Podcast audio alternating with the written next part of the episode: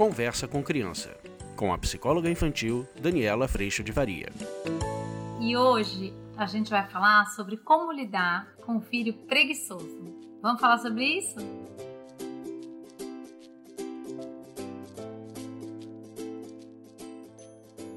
E hoje a gente vai falar sobre o filho preguiçoso. Ah, gente, eu adoro essas perguntas e os últimos temas, eles têm sido trazidos pelo volume de perguntas que eu tenho recebido a respeito dessas frases. Como lidar com o filho preguiçoso? Como lidar com o filho hiperativo? Vem pela frente. Como lidar com o meu filho rebelde e assim por diante. Mas eu tô achando incrível a gente ter a oportunidade de questionar esta frase como lidar com meu filho preguiçoso. Para que a gente possa questionar essa frase, é muito importante que a gente perceba primeiro o quanto na nossa humanidade falha e imperfeita, que somos todos nós e também os nossos filhos, muitas vezes no nosso temperamento, no nosso jeito de ser, a gente vai ver de diferentes formas a preguiça acontecendo. É, gente, verdade. Se você parar para se observar, você também tem áreas ou momentos ou situações ou formas da sua vida que você vai buscar zona de conforto, mínimo esforço, querendo o máximo de resultado. É aquela história que eu já trouxe para vocês dos três porquinhos, né? Meu foco mesmo está em fazer o que eu gosto, está em fazer o que me agrada, está em ter conforto, alegria e tudo mais. Então, muitas vezes a gente se livra exatamente do espaço, do momento de esforço, para que eu vá logo para aquele conforto ali.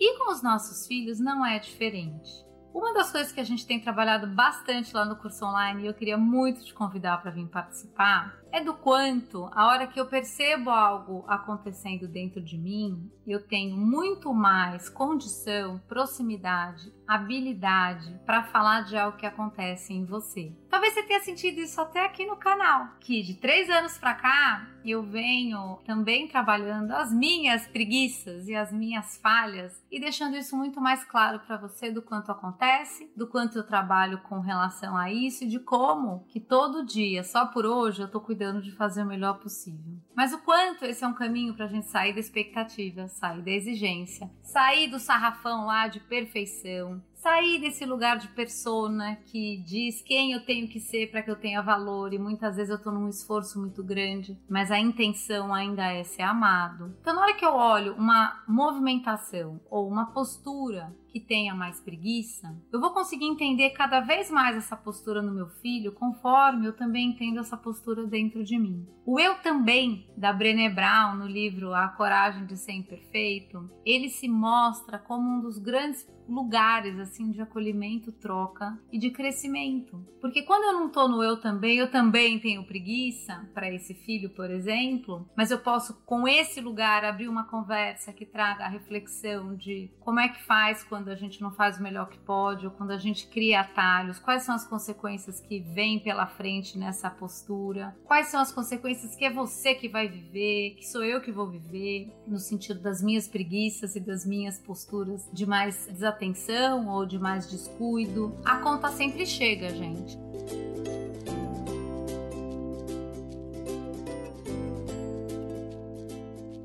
E conforme a gente vai percebendo essa conta chegando na nossa vida, a gente tem a possibilidade de ajudar as crianças a perceberem essa consequência que se apresenta logo ali, frente a essas escolhas de mais conforto, de menos esforço, querendo, obviamente, o resultado perfeito. Quando a gente começa a desmontar isso dentro da gente, a gente começa a perceber que esta preguiça que eu vejo no meu filho, no meu marido, ela também está em mim. E isso me dá toda a condição de questionar o outro, porque no questionar o outro eu não falo mais de um lugar de quem dá conta de tudo o que não é verdade também. Isso retira a gente de um lugar, às vezes, de muita hipocrisia. O que é hipocrisia? É eu falar para você: levanta desta cama, saia, larga a mão de ser preguiçoso, vai fazer o que você tem para fazer, mas no dia seguinte sou eu que tô lá com preguiça de levantar, entendeu, gente? Aí danou-se. É muito poderoso eu dizer: eu também sinto isso, filho, mas sabe o que eu percebo? Que toda vez que eu não faço a minha parte, a conta às vezes é muito cara. Então hoje, por mais que eu tenha preguiça, eu luto com ela, eu levanto e vou lá fazer o melhor que eu posso.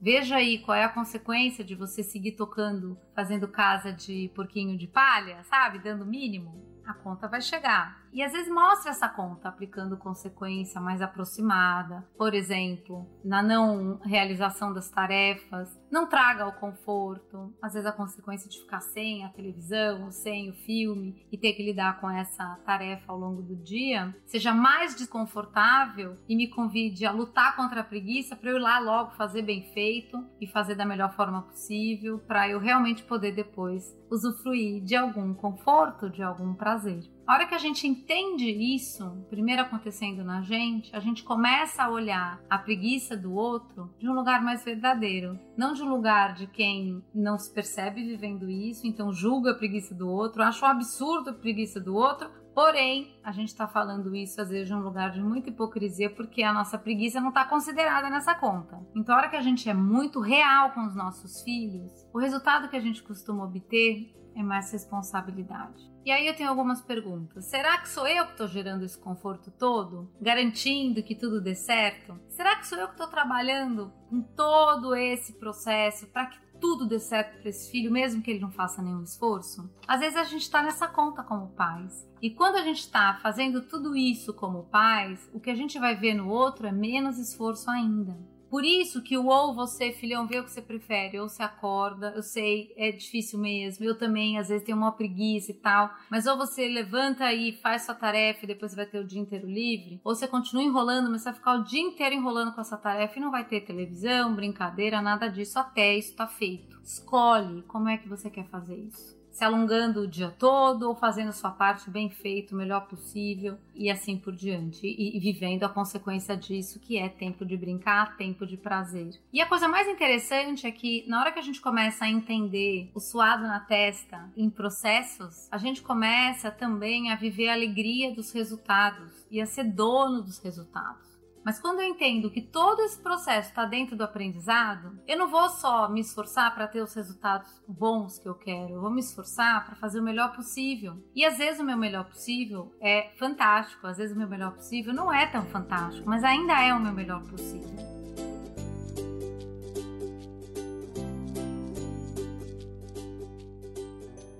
Mas eu começo a entender com as consequências e resultados obtidos, como é que eu posso, na próxima oportunidade, melhorar o meu processo. E a hora que eu trago o aprendizado vivo de todo dia para isso, para as crianças também, eu começo a dizer: beleza, hoje o dia foi assim. Você enrolou, enrolou, enrolou, porque no fim do dia, normalmente, essa criança, depois que ela passou o dia inteiro enrolando para fazer lição e não brincou com nada, o que, que ela vai fazer? Ela vai chegar para você bonitinha e vai dizer: meu dia foi ruim, meu dia foi chato, meu dia não foi legal, eu não fiz nada do que eu queria e tarará. Olha que super oportunidade para virar para essa criança e falar: você não gostou? Olha, o que, que você acha que aconteceu para você ter chegado no fim do dia dessa forma?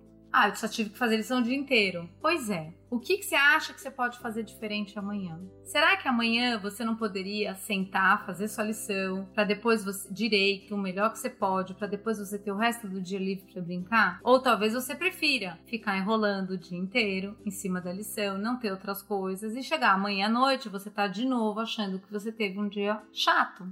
A hora que a gente começa a trabalhar por esse espaço de reflexão e de responsabilidade, a gente começa a ter outros resultados, outra postura surgindo, porque a criança aprende exatamente na experiência vivida, no processo vivido e no resultado obtido. E isso vai fazendo com que a gente se torne acompanhantes de voo, mas não é você que bate a asa, não é você que senta para fazer lição, não é você que você pode estar lá disponível para ajudar, mas você não garante a lição feita. Percebe a diferença? E nesse sentido, essa criança, ela vai se aprimorando na sua responsabilidade e, por que não, na sua habilidade de lidar com todos esses aspectos da vida. A coisa mais linda é perceber, depois de algum tempo nesse processo, a criança tendo muito prazer em se esforçar porque ela percebe o prazer de ser dona de um bom resultado. E ela começa a cuidar dos maus resultados com muita responsabilidade dela olhar o que, que não foi legal para uma próxima vez ela fazer diferente com tudo que ela aprendeu nessa oportunidade. Nosso papel como pais é a gente ser essa margem do rio para levar para aprender e entender que tudo não vai andar perfeito. E que bom que é assim, porque se andasse, a gente infelizmente não teria a oportunidade de aprender o tanto quanto a gente tem todos os dias.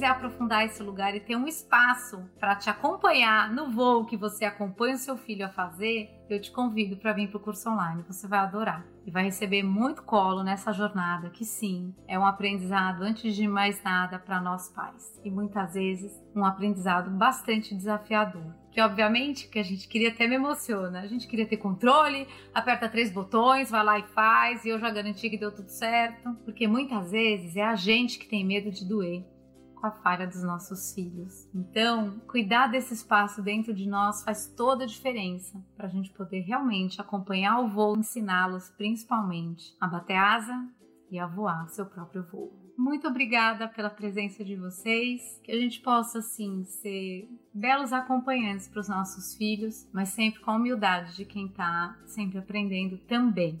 E convidando eles, obviamente, para a responsabilidade desse voo, que é lindo de ver quando eles realmente se apropriam da vida e do voo e das responsabilidades que tudo isso proporciona. Eu agradeço muito a Deus por toda a sustentação no meu coração, toda a paz no meu coração e principalmente toda a lupa que me ajuda todos os dias a aprender mais um pouquinho com todas as minhas falhas, todas as minhas tentativas de controle, de garantia para que eu não sofra, para que meus filhos, minhas filhas não sofram, e que muitas vezes é, nos tira do aprendizado. Que isso fique claro para você e que a gente possa assumir outros caminhos e outras posturas nessa caminhada de todo dia. Um beijo, a gente se vê na próxima. Muito obrigada pela tua presença. Fica com Deus. Tchau.